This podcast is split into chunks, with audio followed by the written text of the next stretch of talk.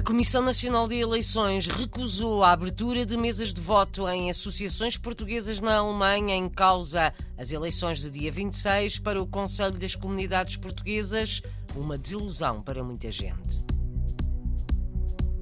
Cinema português em Berlim e no Luxemburgo. Há muitos filmes para ver nos próximos dias.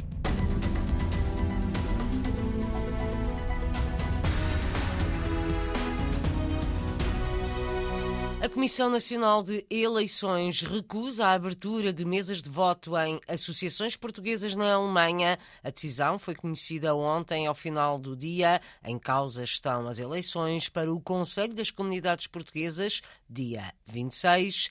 Nelson Rodrigues, antigo conselheiro das comunidades e membro da Associação Também Somos Portugueses, anunciou a decisão na RDP Internacional. A Comissão Nacional de Eleições deu um parecer e chegou à conclusão, eu posso citar a, a, ata da Comissão Eleitoral, portanto, o presente parecer da Comissão Eleitoral foi notificado para cumprimento aos postos consulares do Círculo Eleitoral de Sodorf, Hamburgo, Berlim, ficando assim impossibilitada a abertura de mesas de voto nas áreas geográficas das organizações não governamentais, proponentes, a saber Rhein, Gütersloh e Colónia. Eh, no caso de, da Renânia do Norte-Westfália e no caso de Hamburgo, Cuxhaven. Declaração ontem, ao final da tarde, no programa Câmara dos Representantes da RDP Internacional, com a jornalista Paula Machado. A Comissão Nacional de Eleições justifica a recusa de mesas de voto em associações portuguesas na Alemanha por causa do acesso aos cadernos eleitorais.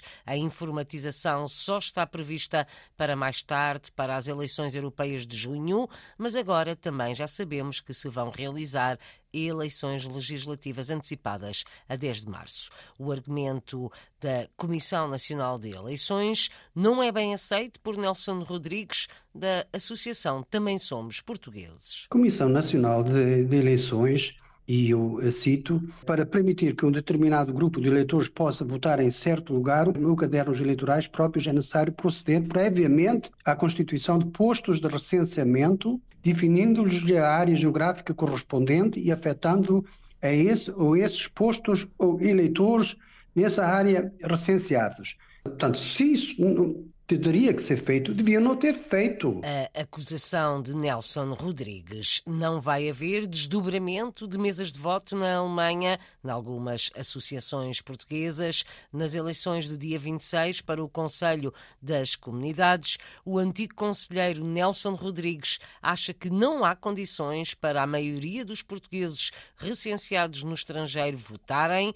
Assim, só se contribui para a abstenção, diz e lamenta a decisão. Podia ter sido um dia histórico para as comunidades, porque têm lutado constantemente para haver desdobramentos.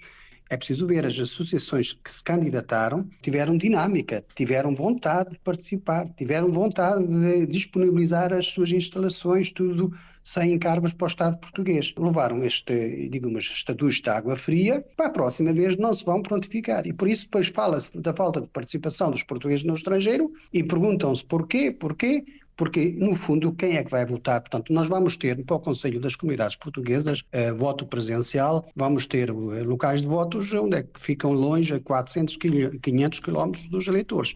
Portanto, em princípio, vão votar as, as comunidades locais de Düsseldorf, de Hamburgo e de Berlim e de Stuttgart e por aí fica. Portanto, não há condições para poder eh, praticar o direito de voto. A democracia sofre com isto e não há para admirar que as pessoas começam afastar-se de qualquer atividade política ou de participação política. É no fundo, a responsabilidade está no Estado e na administração. A frustração de Nelson Rodrigues, da Associação Também Somos Portugueses e antigo conselheiro das comunidades, para as eleições de dia 26. Há três listas de candidatos a conselheiros das comunidades portuguesas para as áreas de Berlim, Düsseldorf e Hamburgo. Vão ser eleitos dois conselheiros. Com novas eleições legislativas antecipadas em Portugal para daqui a quatro meses, Nelson Rodrigues receia que se repita o que aconteceu da última vez. Palpito que a situação se venha a repetir, não está nada clarificado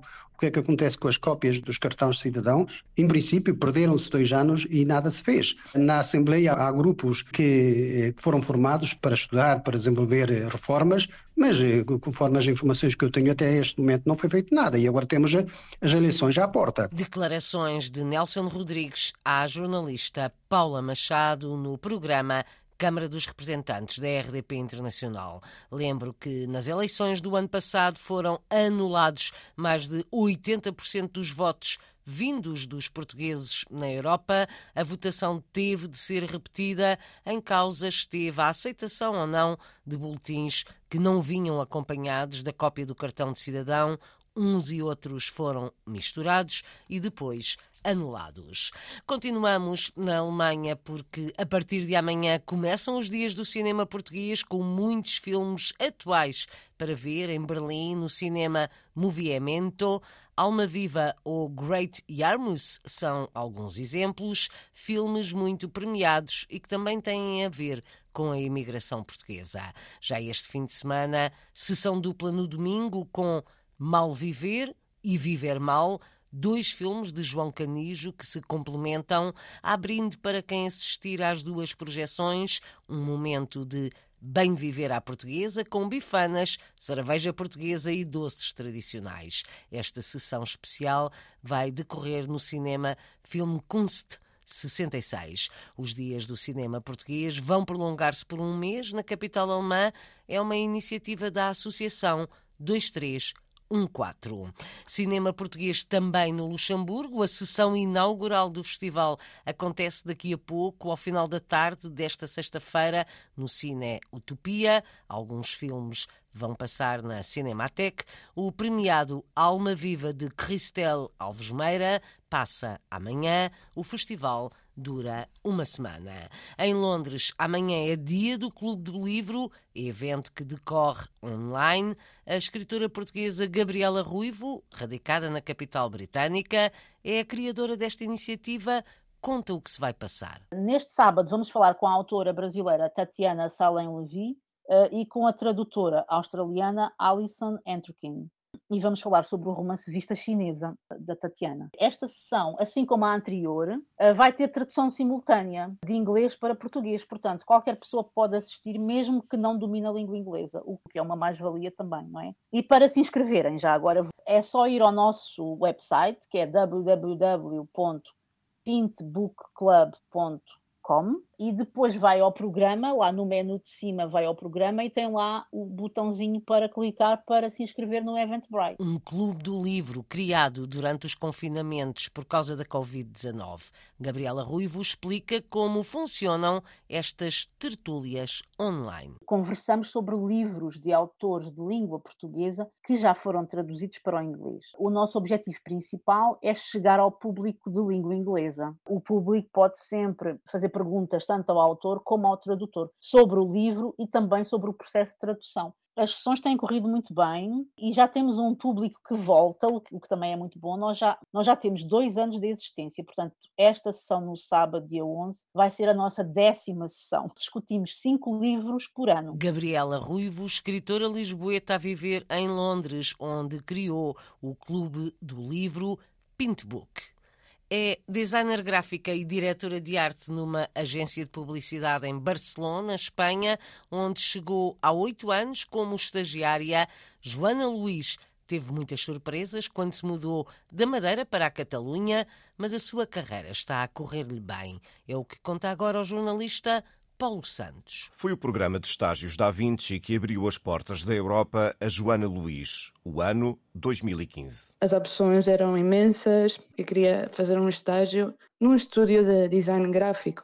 Então, os sítios que mais me interessavam era ou Amsterdão ou Barcelona. A escolha foi Barcelona. Era a primeira vez que estava aqui e então tive a oportunidade de fazer um estágio numa empresa de publicidade. Seguiram-se várias empresas. Atualmente, esta designer gráfica é diretora de arte e supervisora criativa na gigante Accenture. A minha função é pensar em ideias criativas, pensar em opções para que as marcas possam comunicar-se a nível criativo e depois, como diretora de arte, tenho que plasmar, porque uma ideia, claro, é mais etérea. E, aí, o meu trabalho começa, depois manda essa ideia numa versão visual. Apesar da proximidade cultural com Portugal, Joana Luís considera ter tido uma adaptação difícil. Eu pensava, porque estou acostumada a Portugal, onde as pessoas comunicam-se bastante bem, comunicam-se em inglês sem problema, e pensei que ao chegar aqui ia poder falar em inglês.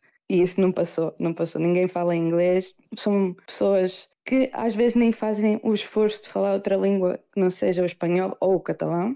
A quase 2 mil quilómetros de distância, Joana Luís mantém-se atenta ao que se passa na Madeira. E a relação que eu tenho mais é, sem dúvida, com os meus amigos e com a minha família. Estou sempre conectada com eles através do WhatsApp ou das redes sociais, por isso sei o que se vai passando na ilha. Procura voltar a casa uma ou duas vezes por ano. Sente falta da segurança e da tranquilidade. Sente-se acolhida na ilha onde, apesar de não encontrar todas as oportunidades, quem sabe um dia gostaria de voltar a viver. Madeirenses pelo mundo, madeirenses como nós, é um trabalho da Antena 1 Madeira para ouvir também nesta rádio ou em RTP Play.